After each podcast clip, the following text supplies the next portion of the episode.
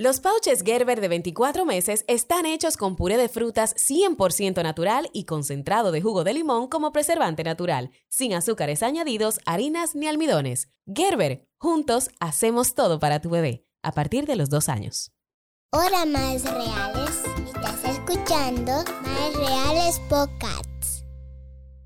Ay, yo estoy más que segura que hay varias madres que tienen este episodio en Q esperando por horas estas recomendaciones. Yo creo que sí. Por minuto, por Eh, segundo. Los pañales, yo siento que son como un tema aparte de la maternidad, como que tiene que, hay libros que vienen con el tema de los pañales, pero también yo creo que hay una cantidad de información ahora que se maneja que turba mucho a las madres acerca de qué hacer, qué no hacer, qué está recomendado, qué dice la neurociencia, mezclado con lo que te decía la abuela, la mamá. Entonces la madre, cuando llega este momento, es como que, ay, ¿qué es lo que voy a hacer?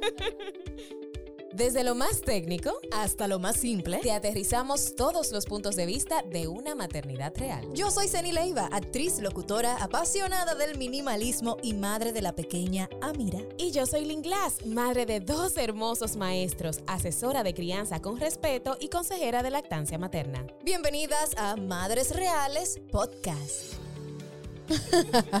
bueno, pues arranquemos de una vez. Hoy nos acompañan Scarlett Balbuena y Jessica Fiallo. Ellas son las creadoras de Mami Ninja. Pues ambas están certificadas como consultoras de control de esfínteres en niños y niñas. Y me encantan ellas, precisamente por esa filosofía que ellas ambas manejan, porque no solamente que son certificadas en consultora de, de esfínteres, es que también están, bueno, Jessica también es psicóloga clínica con maestría en infantil, ¿verdad? Sí. De el desarrollo infantil. Psicología clínica infantil. Infantil, Ah, yo, yo- yo sé. Eh, aparte de que está certificada en el sueño, ambas son consultoras de lactancia, dula posparto y manejan todo lo que es disciplina positiva. Jessica acaba de llegar de, de la certificación de Conscious Discipline, o sea que me encanta. Y por eso quisimos que estuvieran aquí, porque el manejo de ustedes hacia ese hito de desarrollo del pañal es de una manera respetuosa y no tal vez con, con muchas de las cosas que se hacían antes. Hola chicas, bienvenidas. Hola. Además que ellas son tan dulces. Yo quiero que lleguen a mi casa a mí y enseñarme así como a cantarme bonito para que yo me Yo no sé por qué cada vez que llegan aquí yo me imagino que tenemos un asunto de una mesa de té, de, con las tacitas bonitas. como que-. Sí, Yo sí, te fui a tu casa y a jugar con Eva Luna. Otra Ay, vez, sí. otra vez. Ah, tú, tenemos que planificarlo. Con tu hija también. Ah, sí, con mi Ah, perra tú, hija, mi con, perra tu, con tu perra hija. Chicas, cuéntenos que, cuáles son las cosas que ustedes más ven en las consultas de, lo, de control de esfínteres que, que tal vez las preocupa un poco de, ay, no, mira, no, tal vez vamos a manejarlo de una forma un poquito más, más respetuosa con el niño. ¿Qué, ¿Cuáles son esas cosas que más ven con, con las madres? Bueno, eh, lo que yo creo que yo veo más es que hay veces que lo presionan demasiado. Y la presión no, es- no va con... Con, Con el control, aprender a tener ese control. Exactamente. Lo que tú haces es eh, parar o frenar al niño a querer eh, motivarlo. eh, en vez de motivarlo, lo frenas. Entonces, yo creo que eso es lo que más yo, yo veo. Hay veces que lo atacan, lo atacan, lo atacan, o le dicen, no, y no, o, lo, o, o solamente la forma de de expresarse con una con un ex- eh, con un accidente de cuando hacen pipí o popó eh, ya eso es algo negativo y eso frena al niño a querer seguir continuar el proceso Tengo una pregunta de algo que yo he dicho repetidas ocasiones a mi hija, que tiene tres años y medio, y todavía usa pañal para hacer pipí. Ella la caquita es eh, increíble, fue como al revés. es, es lo que ella puntualmente siempre va al inodoro, pero pipí mm, todavía no, no hay forma. Y hay algo que yo le he dicho, y en mi mente resuena en la conciencia diciendo, no es lo que deberías decir. Y eso es lo que quiero aclarar con ustedes. El decirle a ella, em, ya tú no eres una bebé. Yo sabía, yo que- sabía, mi conciencia no se equivoca. ¿Cómo se pero necesitaba. Yo le decía, digo, La cara de amor, amor, ¿cómo se lo ya tú eres una niña, ya tú eres una niña que está creciendo. ya tú no eres una bebé. Y en mi mente estaba como que eso no es lo que tú tienes que decir, pero no sé qué es lo que tengo que decir. Así que dígame ustedes, chicas. Mira lo que pasa. O sea, está muy bien, Zeni. Y qué bueno que tú sabes como que algo no cliquea. Lo que pasa es que eso le pone mucha presión. Lo mismo que acaba de decir Scarlett, una presión de que, ah, yo no lo estoy haciendo bien o yo no estoy de acorde, de acorde, es como que yo lo estoy haciendo mal Sí. y no es que ya Pero bueno, después termino diciendo, pero cuando tú quieras. la regla, la regla. Pero entonces la pregunta sería, eh, eh, Zeni habló de los tres años y medio, en mi caso con Eva eh, creo que fue incluso, eh, y vamos a hablar ahorita de las regresiones, que también sé que es otro tema con los pañales, pero ¿cuál es la edad supuestamente en que los niños lo tienen que dejar? Porque en los colegios dicen uno, entonces ahora los libros y los expertos dicen otro. ¿Cuál es la edad o el rango de edad donde, donde esto sucede? Realmente eh, ahí tú dices, lo tiene que dejar. Realmente no, no lo Ok. tiene que dejar. Eh, se ve, más o menos estipula que después de los 22 meses eh, se puede iniciar con el proceso de irlo guiando, eh, motivando y llevando a, pero no es que lo tiene que dejar. Hay niños que lo dejan cuando quieran, o sea, pues, pero la presión que sienten, eso influye en no querer. Es decir, el pañal no se quita, el niño lo deja. Exacto. El, Mi el única niño- presión es que yo no encuentro pañales número 7. Sí, sí, yo te entiendo, ese es un tema. Es como que hasta, hasta el 6 a veces se me hace difícil el que ella está Claro, usando ajá. ahora. O sea, Mira lo que pasa. También para poder entender eso, esto que estamos hablando, también hay que entender que no el, el proceso de que él elimine el pañal o de que él retenga la pipí no es tuyo, es del niño. O sea, es algo madurativo que él debe de lograr para que cuando lo logre, entonces tú hagas el proceso de guiarlo dónde llevar esa pipí, que es al inodoro o esa pupú. Entonces, sí tenemos que esperar a que esa maduración se haga, porque s- a- puede ser que Amira estaba lista a los 24 meses, pero también puede ser que a los 3 años y medio todavía no haya madurado. O sea, depende de, de cada niño. Ahora, también está la situación de que hay niños que ya están listos, pero por miedo no lo han, o por comodidad puede ser yo también creo que por comodidad en ese lado. todavía no, no han reaccionado a la guía que... Y ahí es que entramos Mami Ninja a guiarte en ese proceso de qué pasos vamos a dar para acelerar un poco el proceso si nos hemos dado cuenta de que ya está lista. Ah, Y otra cosa es que papá y mamá estén listos también, porque hay veces que los niños están listos hace mucho, pero la mamá tampoco se siente lista de empezar. O sea, que eso también eh, hay que estar todos en, Claro. Y, y qué bueno que tú digas eso, porque el, el tema del pañal, así como, como ustedes están diciendo, primero que el niño esté listo, pero también en el caso de los padres, hay que reestructurar incluso la agenda, porque son varios pasos y varias cosas, y hay que estar pendiente y poner alarma. ¿Qué ustedes le recomendarían eh, a unos padres? Que, ah, mira, ya me di cuenta que el niño está listo, ya, ya lo veo, ya me está dando las señales y, y ya. Eh, pero entonces, ¿cómo yo me acomodo? ¿Qué es lo que yo tengo que hacer? ¿Qué, ¿Cuáles son esos pasos que, lo- que los padres deberían dar para iniciar el proceso? Ok, el- la importancia de que los padres estén en sintonía de lo que van a hacer y que estén preparados es porque eso va a hacer que le hagan menos presión al niño. Porque si tú tienes la presión de que tú tienes una reunión, de que tú tienes un viaje, de que tú tienes mil cosas que hacer, pues obviamente no vas a enfrentar bien los accidentes que Ay, van a pasar. El viaje, qué bueno que lo dijiste. entonces, nosotros recomendamos que si van a hacer un, un proceso eh, como, nosotros le decimos como express, o sea, que sí vamos a estar eh, bien atentos todos los días, entonces yo les diría que tienen que librar al menos una semana, una semana y media de compromisos. Guay. Claro, Sí. porque obviamente si tienen un cumpleaños, ah, bueno, le van a tener que poner el pañal. Pero si tú quieres hacer un proceso en el que no haya confusión, como que, ok, ya a partir de ahora no va a haber pañal para poderlo guiar en todos esos momentos, pues voy a liberar gente y me voy a, me voy a olvidar del mundo esa semana y media.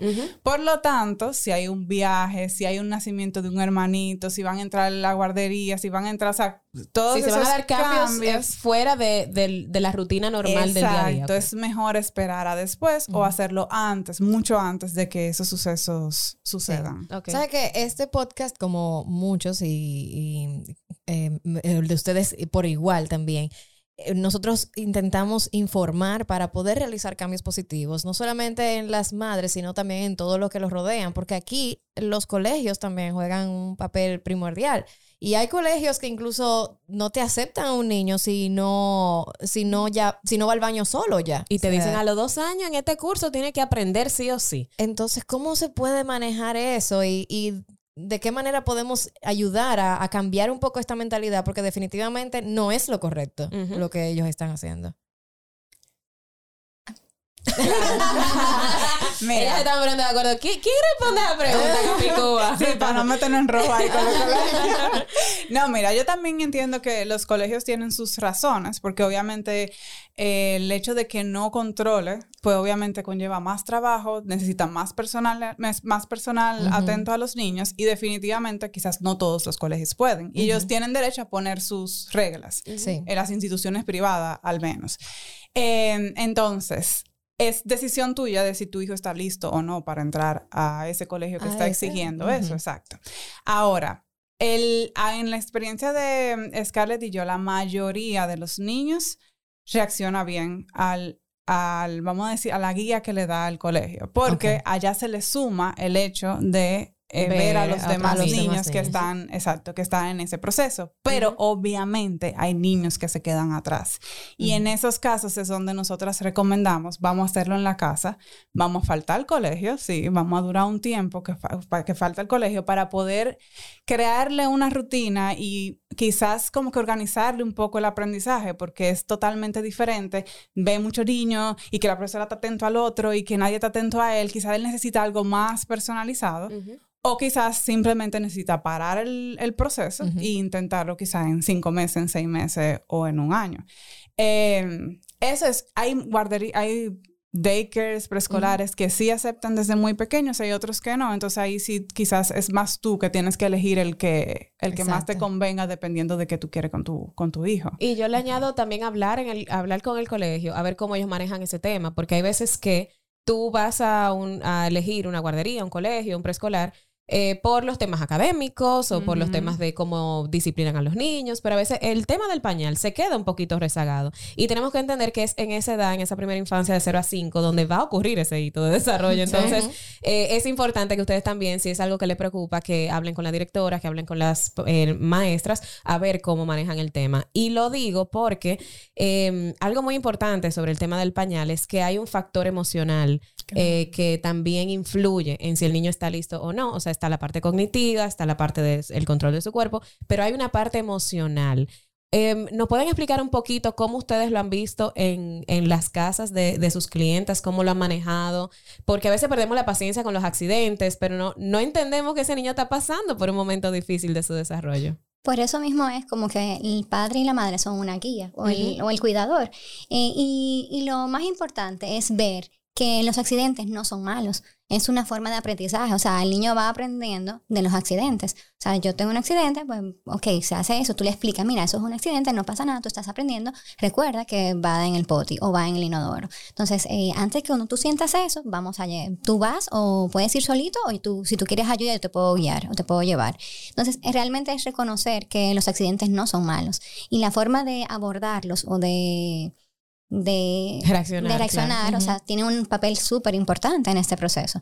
Porque si tú le dices, no, no, espérate, ahí no. O sea, yo me voy a asustar. lo avergüenza, Ajá, lo castiga, también. hasta le dan. Exacto. Eh, Y- como y no haciéndolo solo- sentir que, que eso estuvo mal, que el niño hizo algo muy malo. O, o también eso que hacen muchas personas es, fo, qué bajo, no, ay, eh, eh, eso es cochino. O sea, tampoco es eso, porque entonces después no va a querer hacer o se va a sentir avergonzado o se va a sentir mal. Entonces tampoco queremos que el niño eh, pase por eso. Tengo, Ok. tengo una, una persona que incluso me escribió en estos días, estábamos hablando sobre el tema, que ella se arrepiente muchísimo porque ella me dice, wow, ahora yo me pongo a leer los posts y me pongo a leer tantos temas de la crianza respetuosa.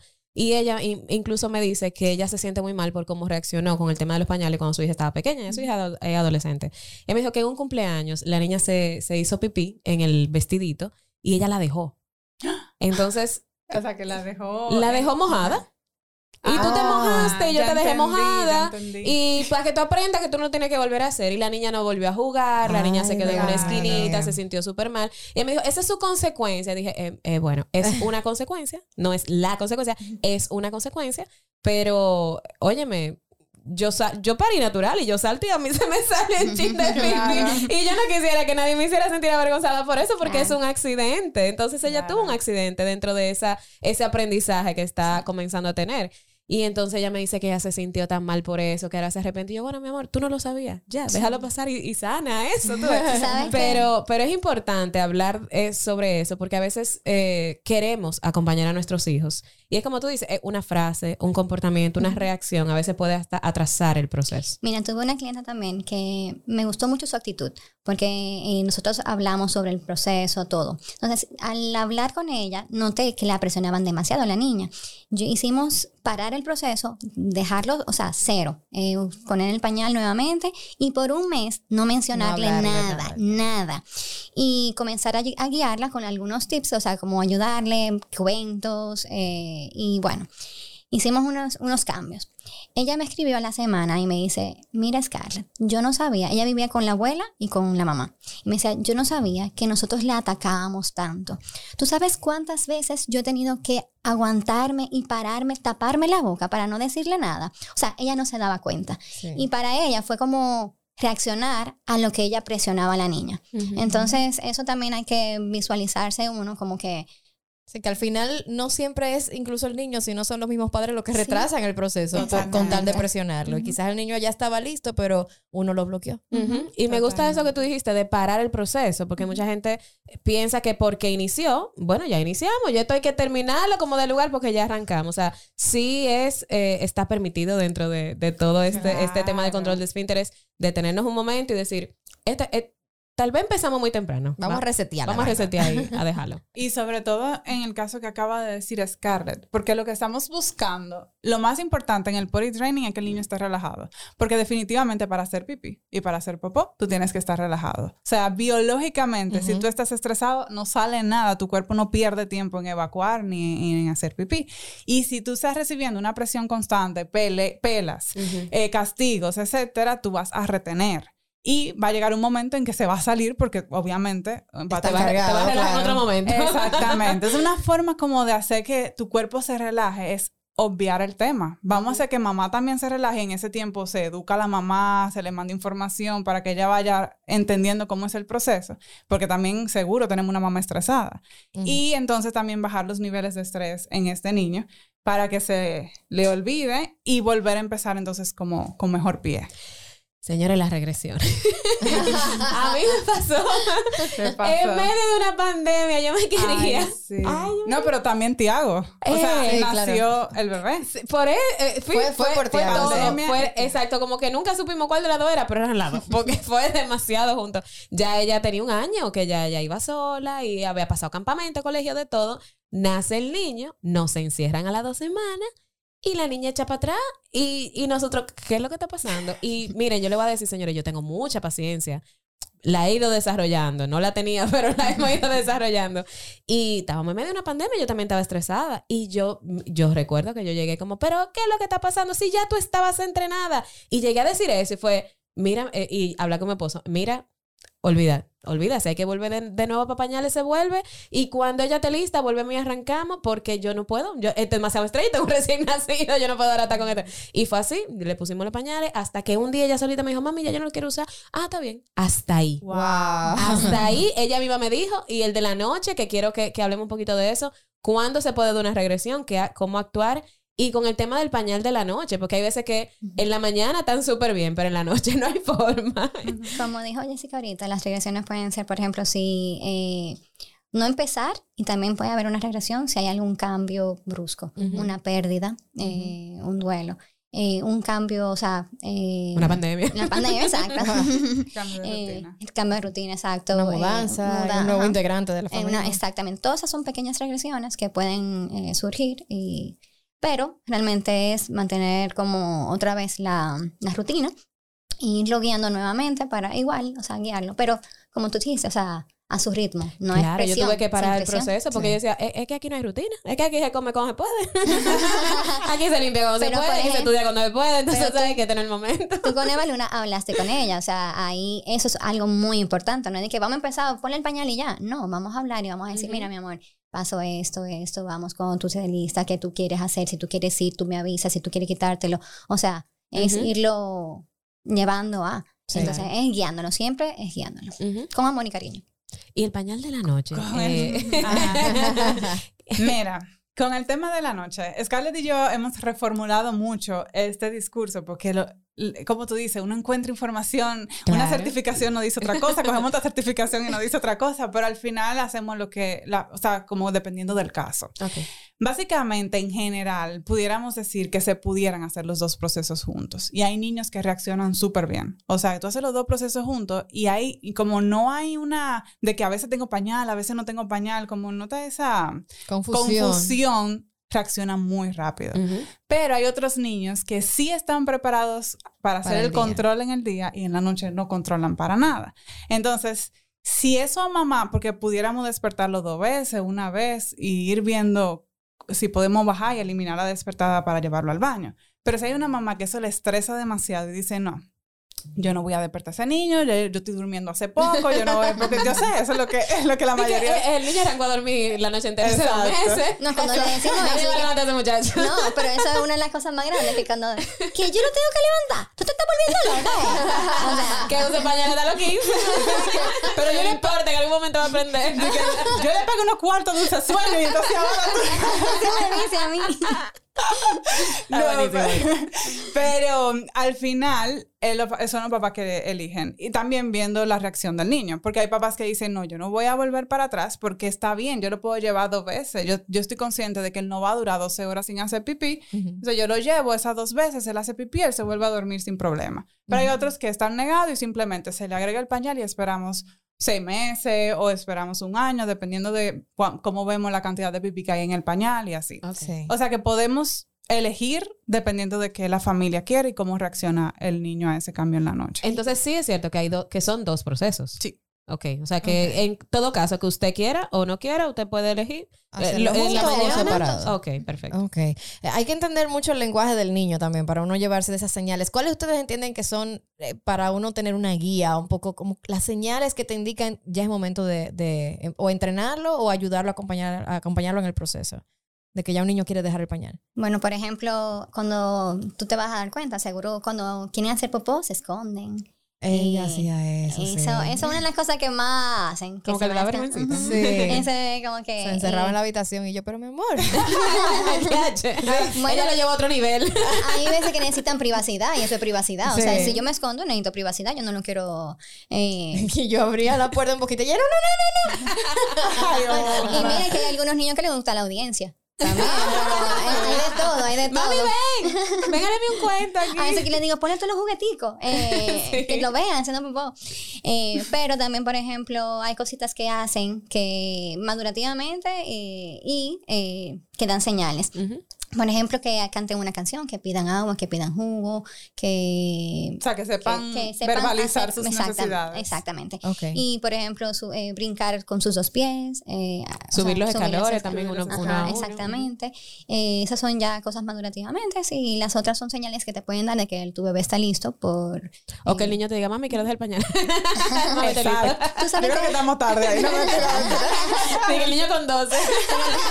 Mami, creo que estoy listo. Pero también ellos, se- si tú te das cuenta, hay veces que te avisan, eh, como que se lo quieren quitar, que... Eh, yo no sé si es algo de los varones. Eh, por favor, eh, tú que tienes más experiencia con niños más grandes.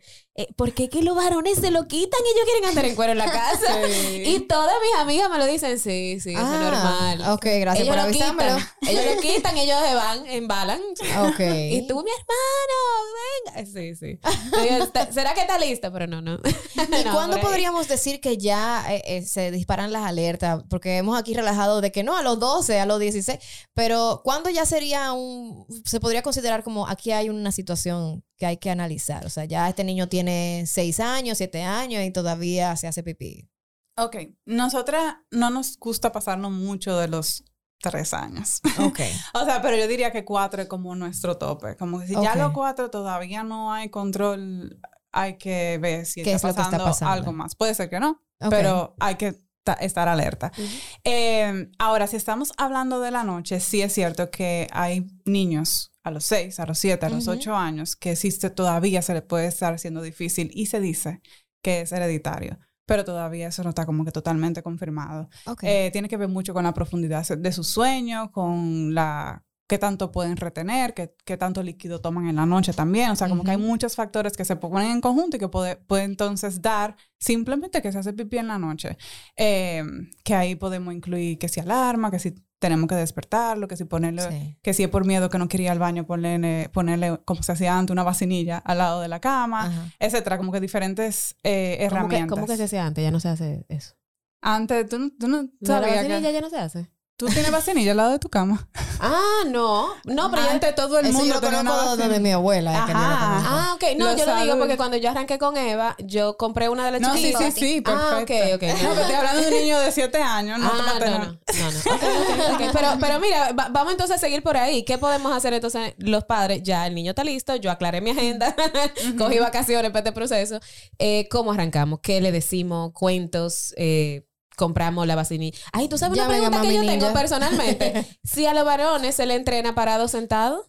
Porque yo después con Tiago, yo, ven acá, ¿y cómo, cómo que se ¿Cómo hace será esto? esto? Sentado. Sentado. Realmente al ¿Sentado? sentado, porque entonces hay veces que no reconocen cuando quieren hacer pipí o cuando es popó. Entonces, tú, si están parados, eh, ya tú sabes, ¿verdad? Eh, van Y a hacer- también, Buenísimo. y también tenemos que agregar que llevar la pipí a un sitio y eh, como la puntería son dos cosas diferentes. Ah. O sea, primero vamos a una cosa y la puntería vamos a dejarla para un poquito No, porque después. incluso eh, hablando con otra amiga me dijo, sí, yo le compré una cosa en Amazon que es como Así Un nada. sticker. un sticker que tú le pones en la pared y yo, ¿en eh? Sí. En el inodoro va también, Ah. que tú, para que hagan pipí. Eso se puede Eh, hacer, pero primero, Ah, espérate, vamos por partes. Sí, ok, sentado primero y después lo otro después. Exacto. Entonces, ¿qué, ¿qué pueden hacer los padres para iniciar el proceso? Bueno, por ejemplo, eh, mm, leer de cuentos. Eh, hay cuentos, bueno, Ana Damirón tiene muchísimos cuentitos así que sean relacionados con el tema. Eh, hablarles, explicarles, o sea, una cosa importante, bajarse los pantalones, que una gran parte a veces no lo sabe, no sabe bajárselo. Entonces, ¿cómo van a ir al baño? Tú quieres enseñarle, Claro. pero no van a ir a bajar. ¿Cómo me lo bajo? O sea, Ujú. yo, yo quiero hacer pipí, pero no pude. Entonces, enseñarle a, hacer, eh, a bajarse y a subirse los pantalones para que tengan más independencia. Eh, también, por ejemplo... Se retiran el- lo- los pañales en el proceso de, de irles guiando. O sea, se retira y ya se usa calzoncillos y panties. Pero eso depende en qué proceso tú estés. Ok. O sea, que eso puede variar. Si tú, en ese proceso, por, por ejemplo, de enseñarle con los libros, de todas esas cosas, tú puedes irlo guiando y que él mismo diga, no quiero. O, y tal vez antes de tú querer empezar a retirarlo, ya lo hayas retirado. Mm. Porque ya el mismo niño te dijo, no quiero más. Ok. Entonces, es como que irlo, es un proceso de, de, de llevarlo a, de que él aprenda y él mismo tome la iniciativa o él mismo quiera. Ok. Eh, si todavía en ese proceso no ha, no ha, no se ha incentivado, tú puedes ayudarlo un poquito más eh, ya que Retirándolo. retirándolo. Eh, Y estuve viendo en una, una, no sé, un IGTV, me parece que fue que subió Dominic Bonelli, no me acuerdo hace cuánto tiempo Sí, fue. sí, hace como que ella, incluso hay algunas herramientas que pueden ayudar en esa transición. En el caso de las niñas, me imagino que de los niños también debe haber calzoncillos. Eh, unos panticitos que, que son, o sea, para lavar, pero eh, son más gruesos, cosa de que en ese proceso también no haya un accidente. Eh, O mejor dicho, cuando haya un accidente, pues no se moje la ropita y entonces pueda poder, eh, se, se evita la parte de la vergüenza que le pueda dar. o Ah, claro, que no se le moje toda su ropa. Exacto, si ¿Sabes está... que ese tipo de herramienta, por ejemplo, yo la utilizaría hay un cumpleaños y yo sé que se puede hacer pipí. Exacto, si está delante como de otras Exacto. personas que no forman parte del proceso. Porque si en la casa, yo prefiero que ella se dé cuenta que se mojó, porque la idea es que ella se, como que Claro. entienda qué es lo que está pasando en su cuerpo, qué sensaciones que me da cuando va a salir la pipí, ah, que después me siento mojada y eso es lo que no se debe. O sea que es necesario que ella tenga ese aprendizaje. Ok. Quizá el pañal y el panty grueso no la deje eh, entender sí. ese proceso. Por eso lo que decía Scarlett ahorita, de los accidentes son positivos. O sea, te van, Exacto. es una consecuencia, como decíamos, no avergonzarla, pero Ok. de que vaya es una oportunidad para ella poder aprender. Exacto. Ok, excelente. Entonces, ¿se compra la vacinilla y se pone en el baño o se enseña en el inodoro de gente grande? Bueno, al principio, al principio, es bueno tenerlo cerca, porque no le va a dar tiempo a llegar. O sea, el al- poti, tenerlo Ajá. cerca del tenerlo niño. cerca del, del Ujú. niño. Si para empezar, por ejemplo, tú estás en la sala, pues entonces limitar el área para que, eh, bueno, el potito aquí en la esquinita, entonces él pueda llegar, porque queremos también que tenga aciertos. Entonces, ¿cómo van a tener los aciertos si está muy lejos el inodoro o el poti? Entonces, ya después tú lo vas a ir moviendo hasta llevarlo al baño y que él pueda ir al baño y también ponerlo en el inodoro, hacer ambas cosas. O sea, no solamente es el poti, pero, pero se recomienda tener cerca el, el inodoro o el poti. Lo- los no de el entrenamiento o de la guía, para llamarle más, mejor guía, es no presionarlos, no llevarlos a la fuerza al inodoro, sino esperar que él avise. Sería lo ideal. O sea, no queremos que en ningún momento el niño. ¿Qué es la palabra favorita de un niño? No. Exactamente. ¿Tú quieres- Primero no. está viendo televisión. No. Exactamente. Entonces, eh, lo ideal es que él mismo pueda tomar la iniciativa, pueda querer. Eh, moti- es motivarlo, es motivarlo. Que al final, al igual que la alimentación, lo que tú quieres es que él reconozca sus propias señales. Tú no eres la que sabes si él quiere hacer pipí o no quiere hacer Ujú. pipí. Entonces tú lo que... Eso, claro, es más tedioso porque, oye, me- se le salió y tú no querías que se saliera. Tú sabías que estaba haciendo pipí porque se estaba moviendo, pero es él que se tiene que dar cuenta. Tú sí puedes avisar como... te estás moviendo así, normalmente lo haces antes de hacer pipí, El mira el pote ahí, y que él decida si ir o no. Claro, esa, esa es tu guía. Ujú. Tú no eres la que va a hacer el entrenamiento por él, no. Tú eres la guía, que le- su voz interna, que le va diciendo todo lo que está pasando y él toma sus propias decisiones, que a algunos le toma mucho tiempo, puede ser. Hay otros que no, que le... que le- Proteger los muebles. eh, Ah, alfombra. Quitar la alfombra, quitar la alfombra. Pues, Funda negra en el carcí. Sí, totalmente. Algo Bueno. importante, madres, eh, y nosotras ustedes saben que somos muy abanderadas de la no comparación. Este es otro de esos grandes momentos de la maternidad en las cuales solemos compararnos, que fulana duró una semana y yo tengo un mes y pico y todavía el, el mío no lo logra. Como dicen las chicas, son procesos de maduración distintos y cada niño es su ritmo. Hay niños que son flores, hay niños que son orquídeas, niñas que son plantas, eh, lengua de vaca y la otra es otra cosa, es un bambú. Entonces, todos son distintos y todos lo van a lograr. Créame que ninguno va a llegar a la universidad Haciéndose pipí. haciéndose pipí. Y ni se, ni se lo preguntan en las entrevistas de trabajo. ¿Cuándo te dejó el pañal? No, entonces vamos, ¿verdad? Esto es un proceso eh, que hay que tratarlo con mucha cautela. ¿Qué ustedes le dirían a las abuelas? Las, las queremos y las adoramos a las abuelas que dicen, yo le entrené a ustedes todito en una semana y, y tal vez eh, someten a sus hijas o sus nueras en esa presión de que hay que forzarlo, de que hay que hacerlo de esa forma. ¿Cuáles son las consecuencias de hacerlo así? Porque es que a mí me deja... Las preguntas Yo no lanza Jessica. Yo soy la que me meto en rojo con los colegios y las abuelas. No, mira, eh, o sea, las, in- las opiniones de las abuelas siempre son, claro, bien intencionadas y posiblemente muchas te den consejos que, que sí funcionan, pero obviamente ya tenemos mucha más información, o sea, la información va a millón ahora mismo en esta generación. Entonces, sí, la idea sería como... eh, tratar de educarlas, pero también a las madres les estoy hablando, como que también elijan sus batallas. Si ya tú tienes la información y tú sabes cómo ponerla en práctica en tu bebé, recibe la opinión de tu, de la abuela, de la suegra, etcétera.